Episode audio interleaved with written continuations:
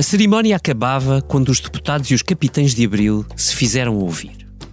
Alto e bom som.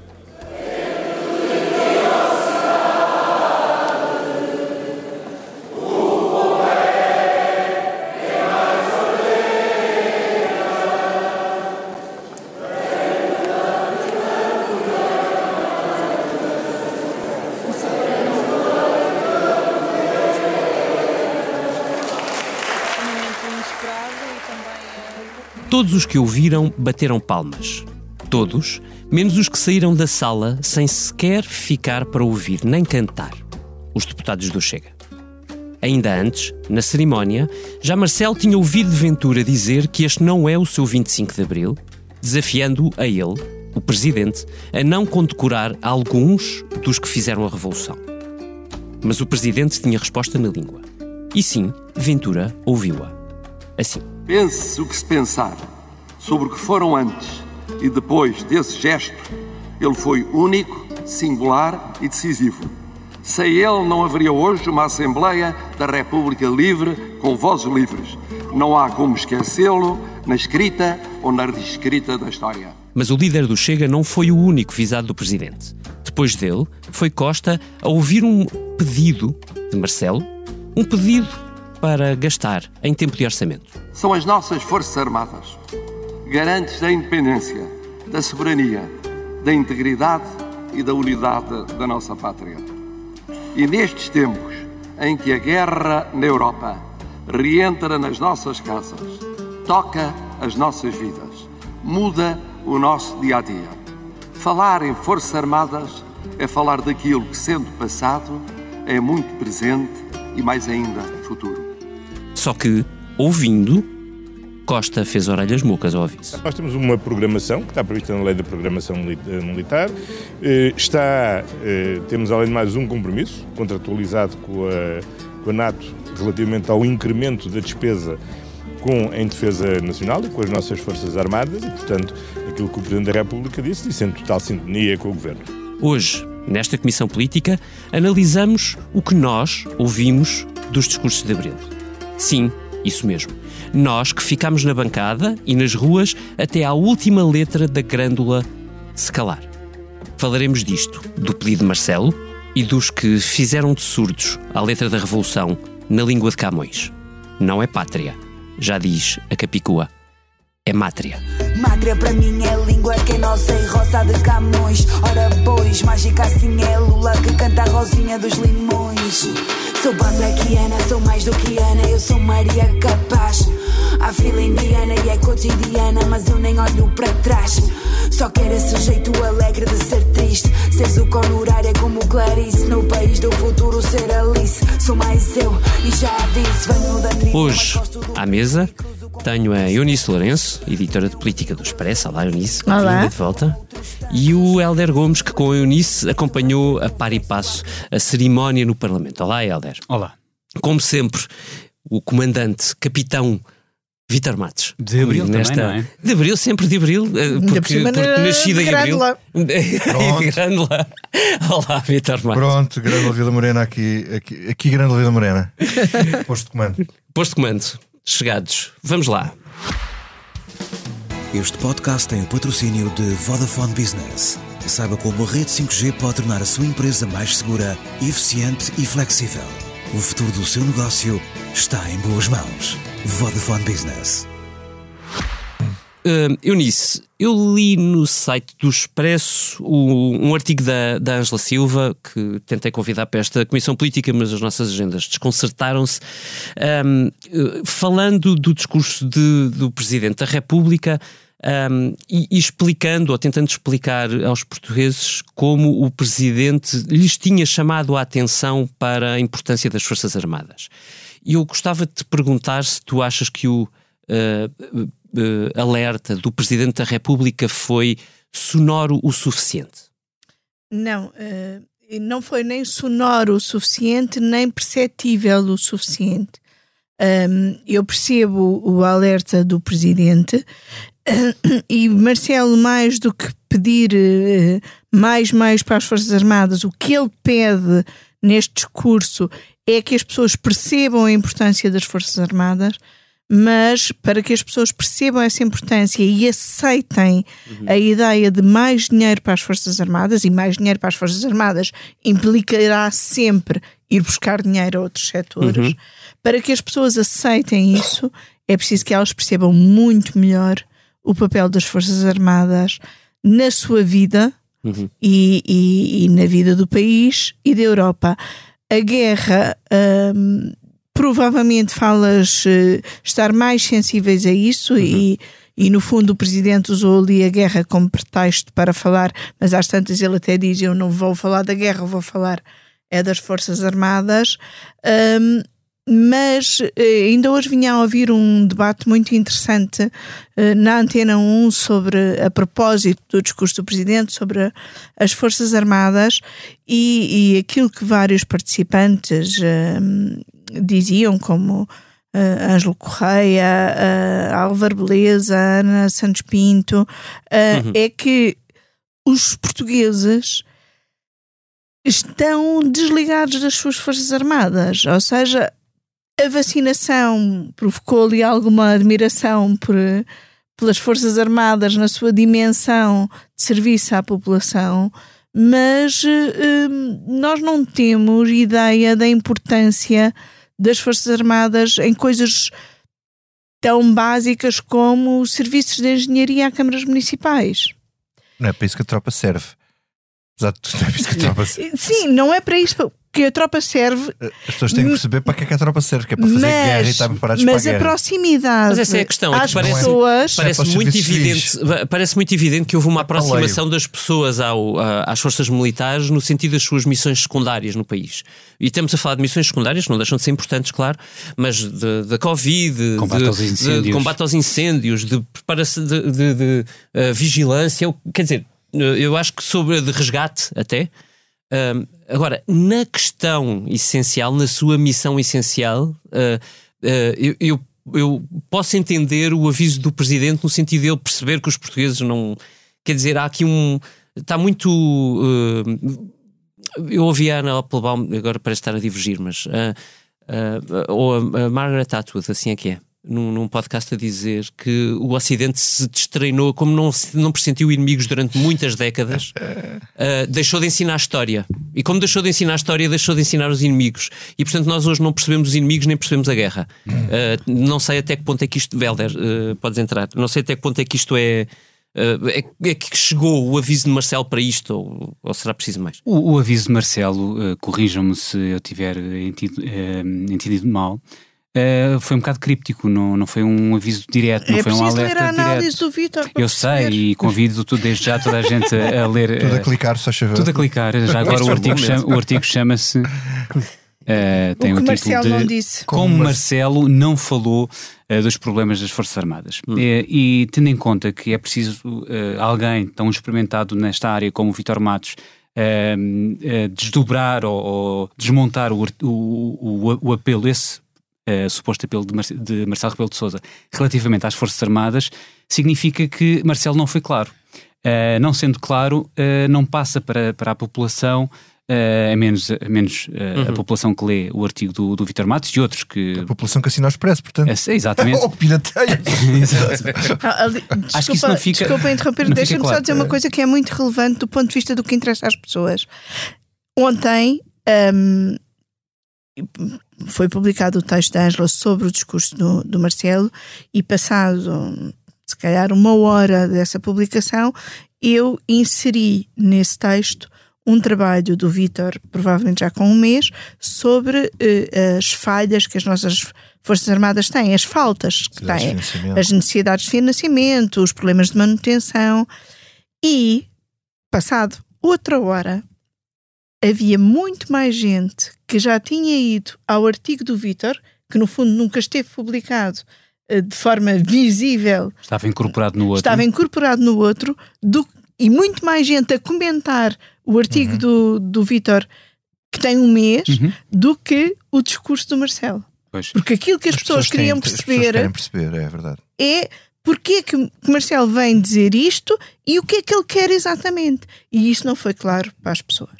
Se calhar é a altura do Vitor Matos entrar na, na, na parte substantiva. Ó, ó, Vitor, resume, eh, enfim, deixando algum mistério para que as pessoas possam efetivamente ir ao teu artigo, resume o que é que faltou, Marcelo, dizer. Não, eu explico. Uh, Marcelo uh, chamou a atenção para os problemas, que há um problema com as Forças Armadas. Mas ele, sendo Presidente da República, tem um problema e algumas limitações. Uh, primeiro, há uma intenção política aqui, que é preparar terreno para que esta discussão se faça. Por isto, na, na a opinião pública neste momento está mais receptiva Uhum. a este tipo de, de debate.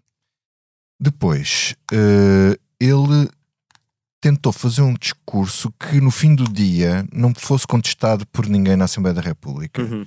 Tentou fazer um discurso que fosse consensual. Aquele velho trauma do hum, não Queria posso fazer discurso. O 25 de Abril não pode, se- não pode dividir, dividir. Não, mas quer dizer, desta maneira, ele, ele, ele, quer dizer, ele consegue que no- se ele fizesse um discurso onde falasse da necessidade de gastar 2%, não sei se ele defende que se chega aos 12%, aos 2% de- do PIB em, em defesa, porque Isso. é uma exigência da NATO. É isso, exatamente. Se ele dissesse, falasse nas exigências da NATO, tinha logo o PCP e o Bloco a dizer que não podia ser, que era a NATO, que era o imperialismo americano, que não sei o quê. Portanto, e ele foi pelos, na parte pu- puramente política, foi nos interstícios para não depois para isto ser um discurso no fim do dia Uhum. que se mantivesse consensual. assim, Jerónimo apontou que ele não falou do problema das carreiras e Não, do mas isso, é- isso é- já lá vou, já lá vou à parte que ele não, daquilo que ele não falou. Eh, daquilo, das outras coisas que ele não falou. Porque ele, ele, ele não falou de questões essenciais, como, por exemplo, estabelecer uma meta para os gastos. Ele não disse se era os 2% da NATO, se era 1,6% que o governo diz que vai gastar, se isto chega ou não chega. Uhum. Não falou de um- de um- da visão que ele tem para o conceito, o conceito estratégico de defesa nacional que vai começar a ser revisto agora e que vai decorrer não só da bússola estratégica europeia que foi aprovada, como do conceito estratégico da NATO que vai ser aprovado agora em junho em Madrid Uhum. E também da revisão da lei de programação militar, que é que define a compra dos equipamentos. Portanto, as questões da defesa em Portugal, apesar de, de- de- para além do contexto, iam entrar em debate a partir deste ano. Ele não falou em nada disso, nem pediu, nem deu nenhum tipo de visão sobre como é que ele via as coisas. Pronto. Agora, ele faz um discurso sobre as Forças Armadas sem falar dos problemas das Forças Armadas. É isso que eu acho que é muito extraordinário, mas ao mesmo tempo hum, e criticável de certa forma. Por exemplo, o, o, o Jerónimo de Sousa falou da questão das carreiras, porque esse é o Uhum. mantra do PCP. Outros falariam de Mas o outros próprio aspectos. Presidente já há uns um ano e meio, dois anos, fez um alerta sonoro ao governo a dizer que era da altura de tratar das carreiras Das militares. carreiras. Ele próprio já fez esse. Claro, ele, Aviso. ele tem falado pontualmente Esqueceu. de aspectos, Agora. de aspectos particulares, porque assim, o presidente, se fosse ali expor em público numa sessão solene daquelas, o estado crítico e lamentável em que estão as Forças Armadas, basicamente a dizer que estamos, se ele dissesse, estamos no zero naval, no zero aéreo e no zero militar, não há dinheiro para nada, as Forças Armadas estão. eh, eh, eh, enfim, não quero exagerar também na linguagem, mas ficaria, seria do ponto de vista político bastante complicado ser o Presidente da República a expor as vulnerabilidades de defesa do seu próprio país. Portanto, o Presidente se dissesse ali, meus amigos, eu sou Comandante Supremo de umas Forças Armadas que não têm força. Não é? E que não tem a Pois. força, porque nos últimos seis anos o próprio Presidente também não lhes deu força, não é? Não, mas quer dizer, não é? Isto vem de trás. Ou seja, Não, é- não, claro que vem. Sim, Não- não- nos não- últimos seis anos Sim, mas apesar de tudo, ele é presidente há seis não é? Há anos. seis anos, é Isso. verdade. Ele, ele lembrou-se. E é, mas também temos que aqui, acho que temos que fazer aqui uma, uma, uma, uma ressalva eh, positiva, que é nunca nenhum Presidente da República dedicou um discurso do 25 de Abril às Forças Armadas. E só o facto de ele pôr este assunto na agenda já de si eh, É relevante. Eh, Nunca um presidente tinha dedicado um discurso exclusivamente a, a- a- a isto. Mas o presidente da República teria muita dificuldade em dizer que a Marinha só tem duas. Porque é que a Marinha só tem duas fragatas a navegar? Porque é que a Força Aérea só tem um C-130 pronto? Porque é que faltam tantos efetivos nas Forças Armadas que dificultam totalmente quais são as soluções para arranjar efetivos para, para que as missões possam ser cumpridas e para as pessoas não estarem esticadas. Se é preciso ou não gastar mais dinheiro em salários e melhorar as carreiras e equivaler as carreiras dos oficiais à dos magistrados, fazer as carreiras das praças superiores à das polícias. Quer dizer, há aqui um. Não acaba, não, não acabar de assuntos de que ele podia ter falado, e que ele não falou. Mas suscita aqui uma coisa: nós estamos a falar disso. Exato. E, e quando ele fala, Uhum. por exemplo, de equipamentos imprescindíveis, eu acho que uma boa parte das pessoas que ouviram, ou que depois leram. Ele diz o- meios. Ele diz meios imprescindíveis, Pode mas ser se meios, fala são de- meios, equipamentos, meios até pode ser eh, salários, não é? Eu acho que muita gente entende é preciso comprar mais aviões, mais eh, meios navais e, e não é isso. Ou melhor, isso é uma coisa a longo prazo, porque os equipamentos programam-se eh, a décadas quase, não é? E os meios que são necessários são meios de manutenção, são os meios de ter gente. De, até que ponto as Forças Armadas cativam hoje alguém? Algum jovem quer ir para as Forças Armadas? Eh, Há aqui, há aqui dois problemas. Um é o dinheiro que é preciso para manter o equipamento que há. Houve um desinvestimento de 33, 36% em 10 anos Uhum.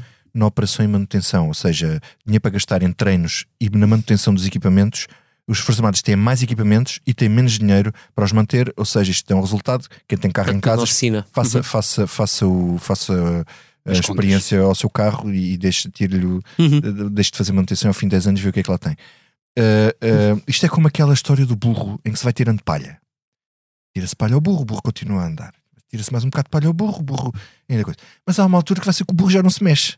É? E morre até. E, e- e morre até. Portanto, quer dizer, estamos a chegar a esse nível. E uh, o dinheiro para investir nas Forças Armadas é menos neste momento para tornar as Forças Armadas modernas, mas para aquilo funcionar no- nos mínimos. Para funcionar nos mínimos. Quanto a- a- ao recrutamento, para, hoje em dia, um jovem tem uma vida diferente do que tinha há 20 ou 30 anos.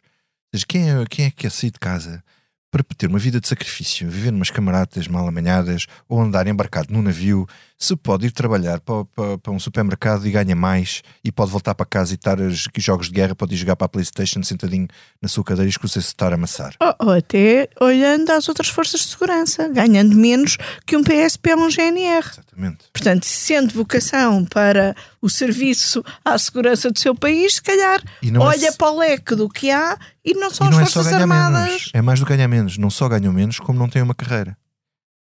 Pois eu hoje ouvi, ouvi alguém num outro debate, julgo que na, na Rádio Observador, um, um deputado do PSD alertava uh, que, que, que uma maneira de resolver a, a- a eterna pergunta sobre se deve regressar o, o serviço militar obrigatório ou não é melhorar as carreiras militares porque torna mais atrativa, não precisamos estar a falar sobre obrigar ninguém a ir para lado nenhum. E há uma, há uma proposta também interessante eh, nesse setor que o Vitor há pouco tempo também escreveu sobre ela, que é a proposta das sedes, Uhum. de, que ajudaria, é, é, no fundo. Eh, Explica a proposta para. para É, é, no fundo haver um, um serviço cívico, nas Forças Não, Armadas. não, ou seja, é, não, é um serviço cívico que pode ser nas Forças Armadas. Pode ser nas Forças Armadas, mas que poderia ajudar também a criar Uhum. uma ligação entre a população e as Forças Armadas. Uhum. Mesmo depois essas pessoas vão ser médicos, engenheiros, noutro setor qualquer, mas tiveram ali uma experiência de ligação uh, Uhum. às Forças Armadas que depois pode permanecer ou não.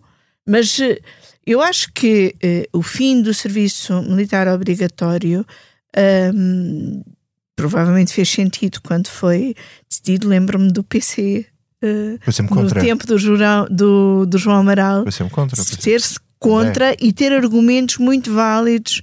E um dos argumentos era, era perder-se essa ligação eh, da generalidade da população a alguma experiência com, com as Forças Armadas. E, e o serviço militar obrigatório fez sentido, provavelmente, acabar naquela altura, mas perdeu-se essa ligação. E se calhar é preciso, não basta o Dia da Defesa Nacional ou umas palestras que Os miúdos acham isso um tempo perdido. que vão ser feitas geral, às escolas, não é? Uhum. Não pode ser, não é por aí que se retoma essa ligação, é preciso pensar noutras formas. Se recuperar aquele anúncio da televisão, jovem, se tens mais não sei quantos anos, Não, mas sabes que ainda Mas é hoje verdade. ouvi, há um anúncio da Marinha. A Marinha está a fazer anúncios agora. E ainda hoje, às de manhã, ouvi um anúncio desses da, da Marinha. E não sai muito dessa lógica ainda. Mas não. é isso. Mas, mas, mas é, é assim, é- essa questão do serviço cívico não é só nas Forças Armadas, é, imagina, seria um serviço. Há outras experiências noutros países, em França, na, na, na Suécia voltaram ao serviço militar obrigatório, na- há- há- em que os jovens prestam serviço voluntário que há um serviço ao país. Pode ser nas Forças Armadas, junto às Forças Policiais, nos Bombeiros, ONGs, eh, ajudar no património, ajudar na, na, em questões sociais, eh, mas que de modo a que haja, e há quem defenda que isto seja obrigatório, de forma que haja um sentido de serviço ao país. Onde às vezes há uma diferença é, por exemplo, para haver um certo incentivo, o serviço obrigatório ao país é mais tempo se não for nas Forças Armadas e nas Forças Armadas é menor. Dizem-me assim: para que é que serve estar seis meses na tropa? Uhum. Serve para uma coisa, porque na tropa hoje em dia, para se, para se poder fazer alguma coisa, precisa estar pelo menos um ano para se perceber, porque hoje em dia a maioria do, das, das, das, funções são tecnológicas. Uhum. Na Marinha e na Força Aérea é impossível, antes de um ano, um ano e tal, um, um, um simples soldado poder uh, trabalhar porque não, aqui não são boots in the ground, não é, não é tropa uhum. e G3 na mão. E mesmo no exército já exige outro tipo de qualificações. Portanto, quer dizer, isso é uma base de recrutamento. Ou seja, quem está lá quatro ou seis meses em contato com a uhum. instituição uhum. uh, era a antiga base de recrutamento para os contratados, uhum. recrutamento uhum. não, de, a antiga base de contratação uh, de recrutamento de, das Forças Armadas, do Exército, era esta gente que ia e depois, pronto, até ficava, até ficava. Uh, agora, eu, eu acho que não há condições políticas para, para, para sendo. Mas eu queria fechar este bloco perguntando-vos, eh, olhando para a resposta, ou ouvindo a resposta de António Costa, se gera alguma expectativa extraordinariamente fundada de que o governo vai ouvir os apelos do presidente muito fimentes. não.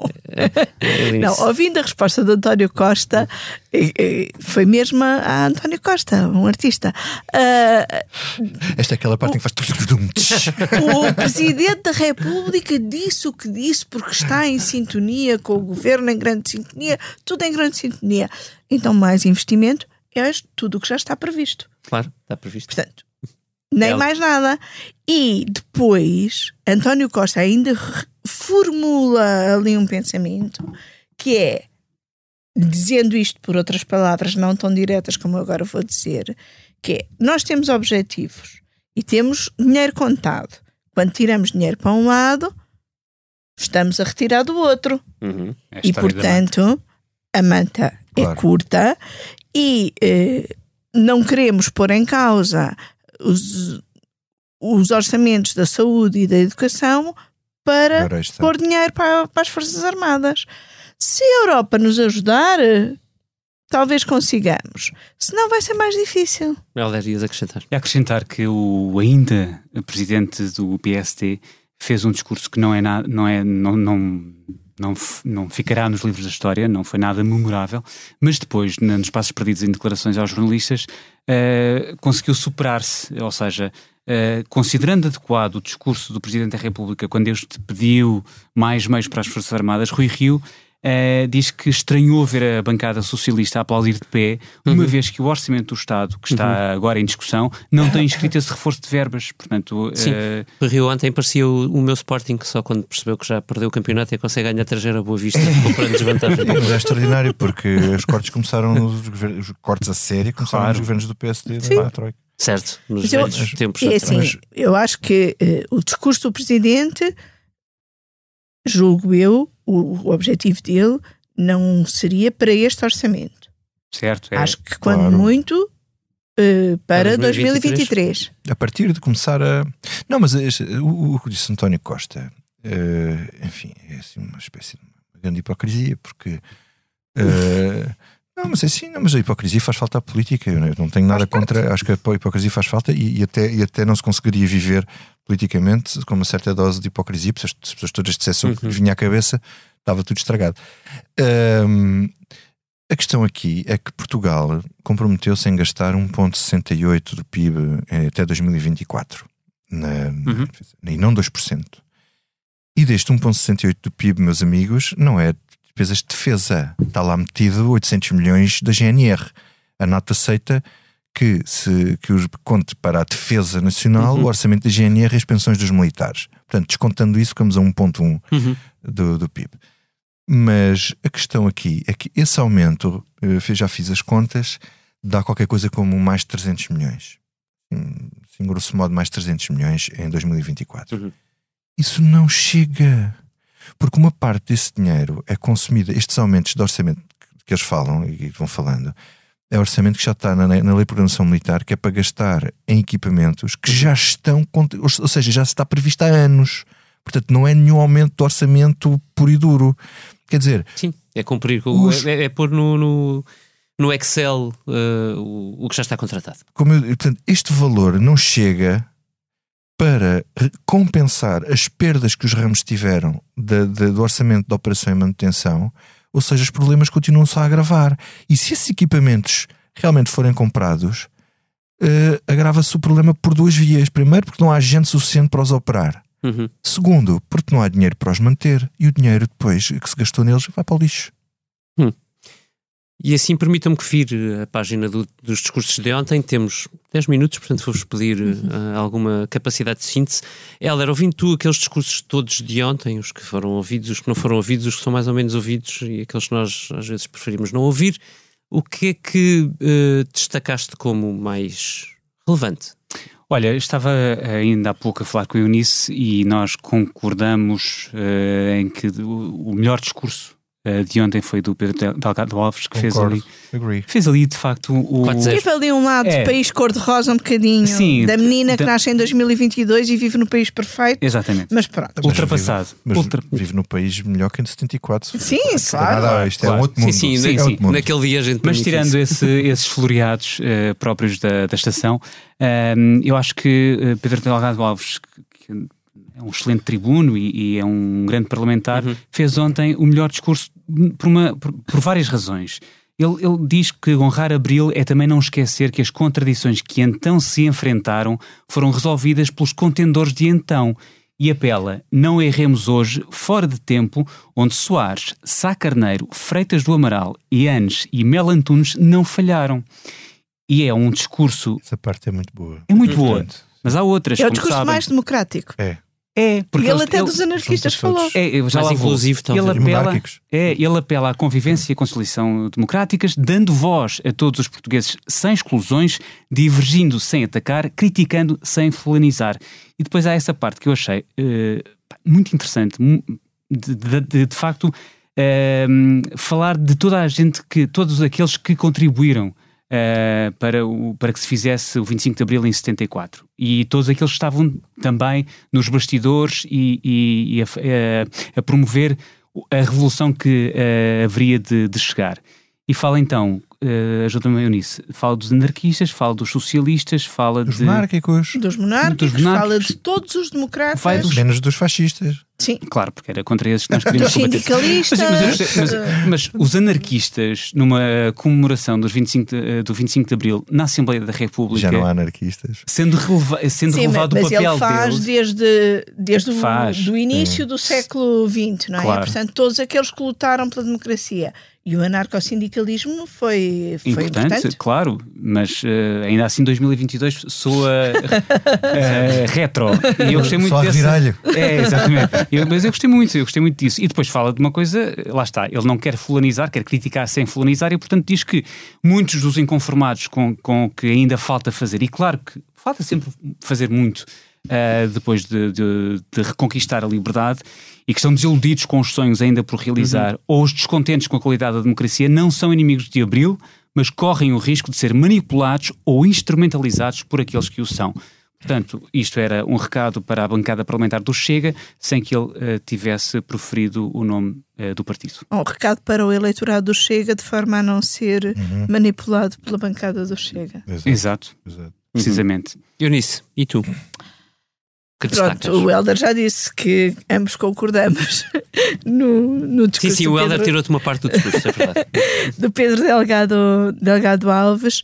Eu destaco pela negativa o discurso do PCP, que eh, falou da guerra nunca falando da Ucrânia para se eh, queixar de uma tentativa de silenciamento e até de censura devido às suas uh, posições. Um bocadinho contraditório, não é? Porque eles queixam-se ao mesmo tempo que nós estamos sempre a perguntar a mesma coisa. Não parece nada censura. Sim, e depois Jerónimo perdeu a paciência na, na avenida.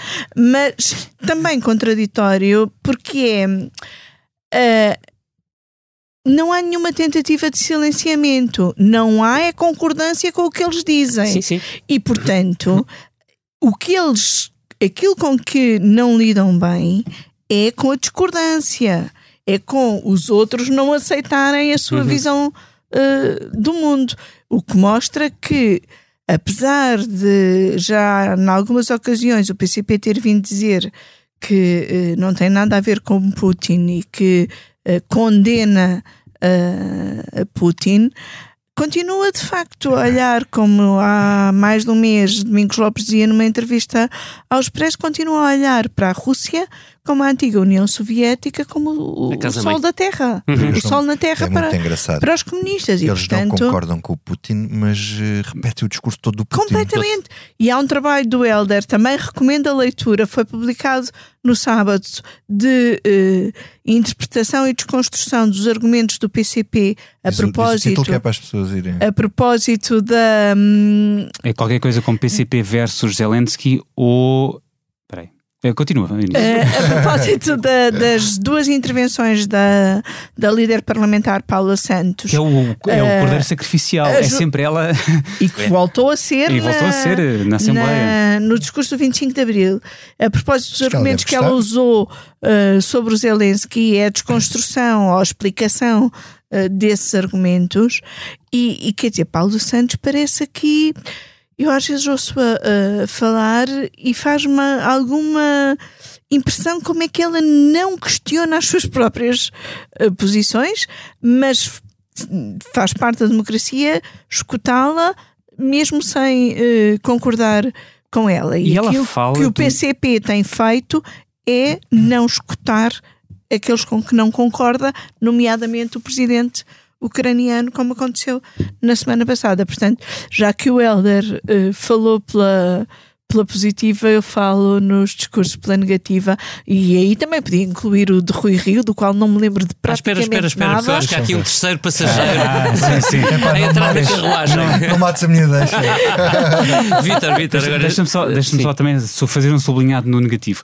Uh, eles falam, a Paula Santos, uh, líder da bancada parlamentar do PCP, fala num clima de imposição de pensamento único. Parece que está a falar para dentro. Porque nós sabemos que no Comitê Central eles. eles não é? É verdade, é verdade. No Comitê é Central eles discutem muito, eles dizem sempre isto. Quem impõe tu... pensamento único. Pois é isso, é, é, que, é? é que em defesa deles, eles dizem que no, no, no, no Comitê Central os uh, assuntos são todos debatidos ao mais ínfimo, ínfimo detalhe e depois, de facto, uh, emerge ali um, um pensamento único. Um pensamento único. Uhum. Portanto, é, parece mesmo um recado interno. Mas não é, infelizmente. Não é. Uh, o artigo que a minha editora fez questão de salientar chama-se PCP ah, versus Zelensky ou a parcialidade favorável à Rússia que se compreende mal, e esta é uma citação de um, um professor de Direito Internacional e também constitucional, com quem eu falei para a elaboração deste artigo. Vale a pena ler. Vitor, ainda falta o teu argumento. Para ou contra? Hoje é contra. Pronto, é contra. Eu faço minhas as palavras dos meus camaradas eh, que me antecederam. Aqui está uma tropa unida. Uh, exatamente. Uh, olha, dois pontos. Um muito rápido que é sobre o, o André Ventura, que fez um, um discurso, enfim, um bocadinho. Uh, gritado, como era de esperar, mas ele, ele, ele refere a questão das, das condecorações, pediu ao Presidente da República para não condecorar bandidos uhum. que tivessem uh, matado pessoas e feito, enfim. Eu pergunto se ele inclui o general Spínola nisso. E o uhum. seu vice-presidente de bancada, uh, Diogo Pacheco de Amorim, que pertenceu ao MDLP, que foi uma organização terrorista de direita. Não, vou dar uma resposta para isso, é prévia, mas acho que adivinho. É que, que, o juiz desse julgamento é o próprio André Ventura, portanto diria que não. Portanto, há bandidos bons e bandidos maus, ele fica com os é, bandidos bons, os outros ficam com os bandidos maus. São os bandidos, São os bandidos de, bem. Os bandidos de bem. Os bandidos de bem. Uh, pronto, esta era uma nota. A segunda é o discurso do Dr. Rui Rio. Uhum. O Dr. Rui Rio foi. Uh, assambarcou as, as, assambarcou as, as, uh, as, as declarações do partido uhum. no Orçamento de Estado. Não parece que está para sair. Não. Estranhamente. a parte do Ventura foi o único líder partidário que assumiu o discurso de Abril. E, e já tinha assumido os dois principais discursos do programa ah, de governo. Também. Sim. É porque se não tem bancada, não é? Não, mas, mas quer dizer, eh, eh, eu, eu, eu, até digo uma coisa, eu, eu acho que eu, eu, eu, eu até admito que na cabeça do Rui Rio possa estar a, a germinar a ideia de que ele pode pensar voltar. É isso que eu acho estranho. É, não, não é de quem se está a preparar para sair isto. Isto uhum. não é de quem se está a preparar é de quem está em negação. Agora, Eu digo uma coisa: há sempre uma derradeira oportunidade para deixar uma última boa impressão. Era esta a frase. Era esta a frase que o Vitor Matos queria deixar aqui. Eu vi. Rui Foi Rio bem, foi bem. tem-se esforçado, mas não tem conseguido. E eu quero destacar um, um momento do, do discurso De inconseguimento. Hum. em que o Dr. Rui Rio culpa os eleitores. Quer dizer, no discurso sobre o 25 de Abril, Uhum. ele responsabiliza vi, os é eleitores verdade, pelas escolhas que fazem. Mas isso está a fazer Sim, sim, escola no aqueles PSD. que, aqueles que não querem escola. fazer agora, aqueles que não querem fazer isto agora são aqueles que vão queixar depois, não é? Mas que coisa assim queixar depois. Isso está ou não fazer escola no PSD? Ah, não tá. tiveste isso logo a seguir às eleições em janeiro? Não, mas é que ele está a dizer a mesma coisa. Quer dizer, quer dizer, a culpa é é dos eleitores. É verdade! A culpa é dos eleitores do Dr. Rui Rio. Isto é uma democracia! Das democracias, as culpas de quem, se- quem escolhe é do, são dos eleitores. Porquê? Porque se calhar algo, não vêm soluções em alguns líderes. Porque se calhar alguns líderes pensam coisas e não se explicam bem, ou pensam coisas mal, ou então passam as, as campanhas em vez de falar das propostas, falar de gatos, por exemplo. Não é? Pobre Zé Albino. Quer dizer, eu, eu fico pasmo, eu fico pasmo no dia da democracia a ver o líder do maior partido da oposição vir dizer que as culpa é dos eleitores, escolheram estes. Agora depois venham-se cá queixar. Quer dizer, eu em vez de fazer meia culpa e dizer, olhem, eu peço imensa desculpa ao meu partido e aos eleitores tradicionais do meu partido e não sei o quê, não ter conseguido convencer as pessoas, porque o trabalho do político é convencer as pessoas que os seus argumentos são bons. É o primeiro trabalho de um político. Mas e olha, se o Dr. Rui Rio não consegue convencer as pessoas que os seus argumentos que são bons, se calhar o problema é do Dr. Rui Rio. Ele foi desta vez bastante claro, pelo menos, na sua relação com o Chega. É verdade. Ficou finalmente claro o que é que Rui Rio gostaria de fazer se tivesse ganho as eleições. É- é- é- não, são absurdas, acho que a expressão dele é essa, absurdas É, as, é, linhas é, vermelhas, não, não, não, os cordões não. Os sanitários. cordões sanitários. Absurdos A solução, a solução para o. Estou, estou a citar de memória, mas é, foi exatamente isto. A solução para os extremismos não são eh, cordões sanitários eh, absurdos, a solução está em nós próprios. Pronto. Isto entre um, um líder da oposição a prazo, porque só tem mais um mês e dois dias, estou a contá-los, eh, para deixar de o ser, e um, sei lá, um. Curiosa data daquelas diretas. É verdade, 28 olha, é, é a data. Olha, o nosso, nosso aniversário. Mi- meu e Nós comemoramos todos os anos. É verdade. 28 de maio. é grande. É. Em Grândola? Ah, isso Por que pode não? Não, mas parece que é um mental coach naquela segunda parte de. eh, desculpa o, eh, o palavrão em, em- em estrangeiro, eh, mas naquela segunda. Está em, está em cada um de nós. Uhum. Mas como assim? Está em cada, um, em cada um de nós. Enfim. Estamos quase a acabar. Vamos ao que não nos sai da cabeça. Heller, tu primeiro. Não me saem da cabeça duas coisas. Ahm, eu vou começar pelaquela que, apesar de tudo, eu acho mais relevante, porque, porque se trata de uma, de uma questão de humanidade. Ontem, enquanto eh, o Presidente da Assembleia da República discursava, um funcionário da Assembleia da República eh, caiu inanimado, num, com um grande estrondo. E entretanto ele teve de ser eh, foi logo o Ricardo Batista Leite do PSD e o, Rica- e o Lacerda Lacerda Salles, Salles. o secretário de Estado eh, porque são ambos médicos e foram eh, ajudá-lo, portanto houve aí uma primeira intervenção, depois eh, o INEM, depois também os serviços médicos do Parlamento e aquilo resolveu-se eh, ali no momento, eh, du- durou poucos minutos, eh, e, mas o senhor foi levado em maca. Pronto. E não só Santos Silva eh, ao retomar o discurso, não faz qualquer referência ao sucedido, o que me parece um pouco escandaloso, eh, como eh, eu, tu estavas, eh, David, estavas a tentar, tu e a Eunice estavam a, a apanhar as, as reações dos partidos nos passos perdidos, já depois da, da, da sessão solene terminar, e eu tentei fazer aquilo que me parece natural, que é tentar perceber qual é o estado de saúde do, daquele funcionário. Tem certamente um nome, tem certamente uma função, tem família. Então fui junto do gabinete de comunicação tentar perceber qual era o estado. Não me, não me souberam dizer.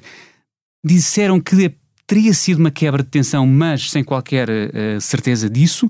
Eu não vi qualquer comunicado. Já se passaram mais de 24 horas sobre as comemorações e zero. Isto, cerca de uma hora antes, portanto, o, o senhor cai inanimado, cerca de uma hora antes, o José Soeiro, do Bloco de Esquerda, tinha lembrado as centenas de pessoas que trabalham nos bastidores da democracia. Este era um deles também.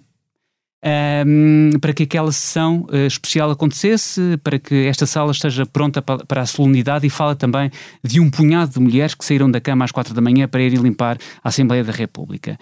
E ele perguntava, José Soeiro, vemos-las uh, mesmo? Eu acho que ali fizemos mesmo, uh, deixámos de ver, deixámos de ver uh, aquele senhor que caiu inanimado e que, recordo, foi retirado em maca da, do uhum. hemiciclo. Santos Silva e Marcelo não tinham ângulo de visão para aquele quadrante, mas não, também não, não se preocuparam em ter. É, pá, pois foi, foi a mim deixou-me bastante angustiado, uh, aquela situação deixou-me bastante angustiado. A minha segunda, outra coisa que não me sai da cabeça é, são estas uh, ausências e debandadas de bancadas parlamentares nos últimos dias.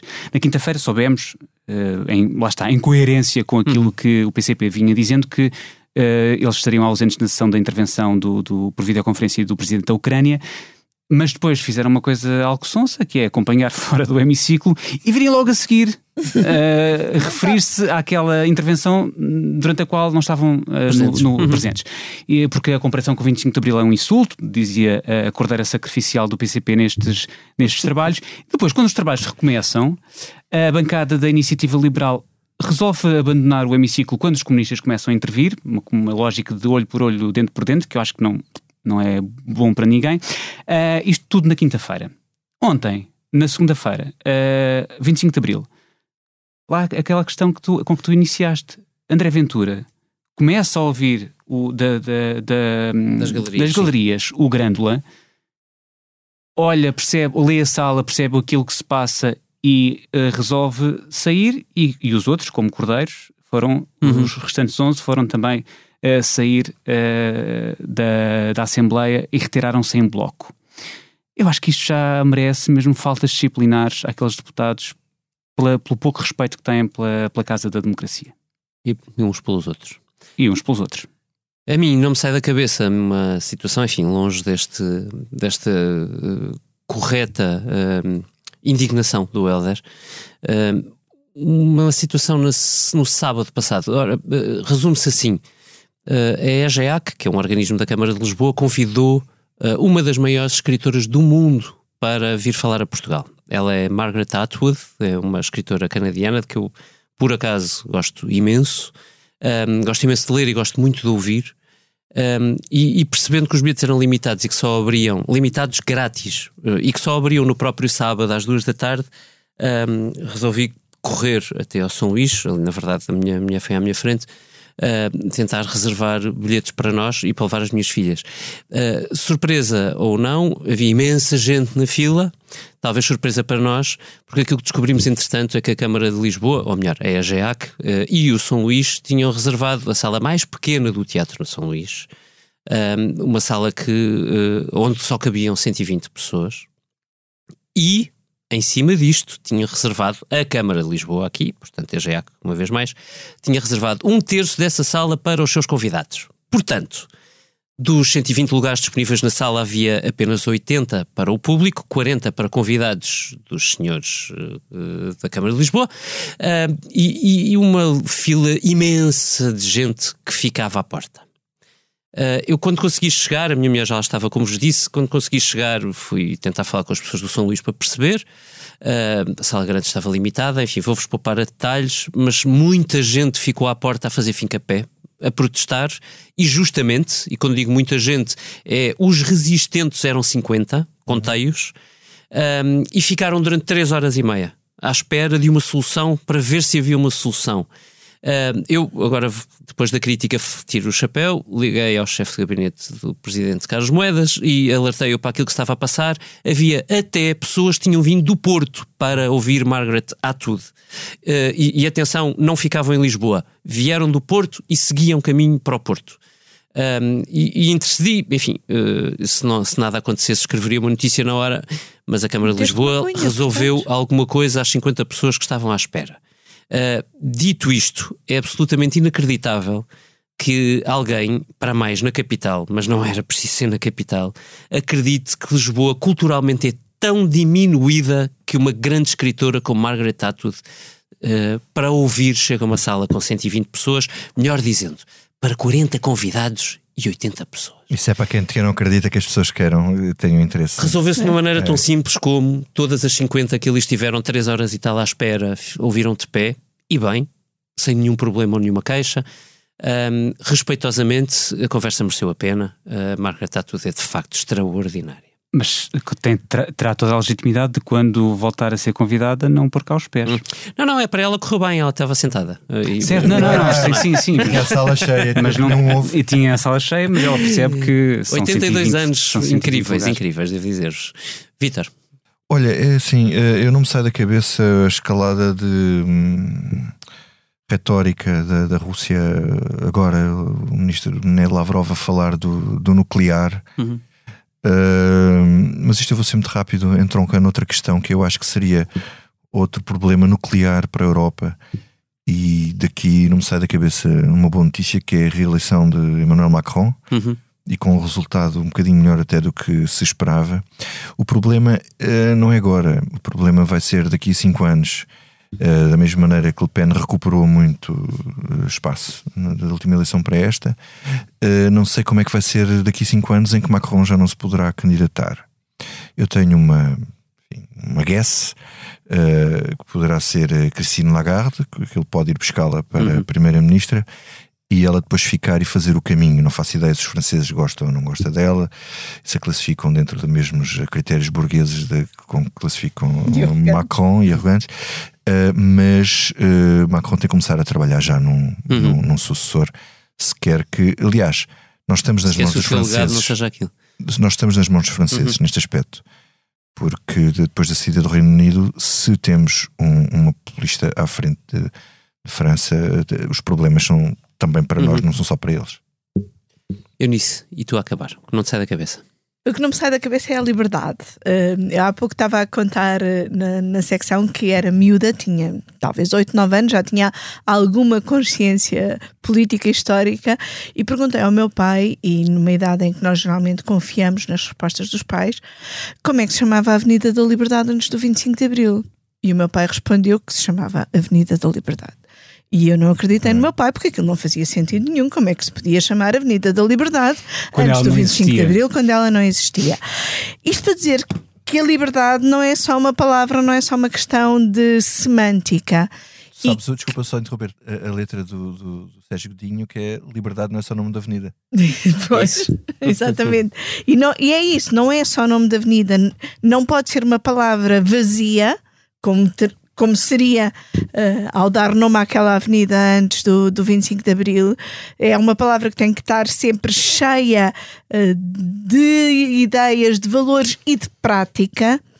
E um, eh, é compreensível que, à medida que os anos vão passando e cada vez menos tenhamos em cargos políticos uh, pessoas que viveram o Estado Novo e depois a Revolução, uh, à medida que essas pessoas vão uh, desaparecendo, que é o natural da vida, os discursos do 25 de Abril também se vão tornando cada vez mais discursos sobre aquilo que ainda falta cumprir. Uhum. E é bom que assim seja, eh, porque todos o que queremos sempre é melhorar a democracia, melhorar o exercício da, da liberdade. Mas, por outro lado, um, ehm, aqueles velhos adquiridos que são a liberdade e a democracia nunca podem ser velhos adquiridos, nunca podem ser só nome de avenida, porque, como estamos a ver uh, com a Ucrânia, de um momento para o outro podem deixar de ser uh, velhos adquiridos e pode ser necessário voltar a lutar por eles. Hum.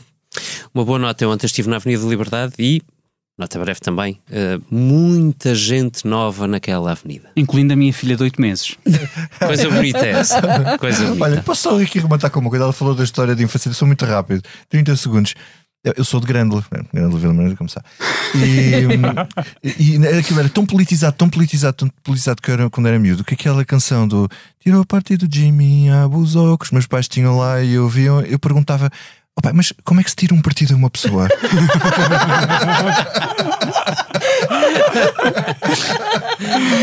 é isto. Assim fecha esta Comissão Política Olha, pelos vistos não se tira a Paula Santos. que foi gravada, dizia eu, com a ajuda preciosa do João Luís Amorim, da Sonoplastia, e a ilustração também preciosa do Tiago Pereira Santos. Foi uma reunião gravada na terça-feira, um dia depois dos 48 anos de Abril, em cima dos discursos sobre eles, os nossos soldados, aqueles a quem confiamos hoje a nossa defesa, aqueles a quem confiamos um dia e sempre a nossa pátria. Até para a semana. Pequeno soldadinho grande, tenho saudades tuas, desses teus olhos brilhantes, sedentos de aventuras, da tua elegância britânica num pijama anil, da tua candura titânica, mas quase infantil. Mesmo se os ossos tivessem envelhecido, mesmo se os olhos tivessem escurecido, já te fui conhecer entre a morte e a tua mãe. Quem te trouxe foi a música que amaste também. À livraria fui comprar o quero.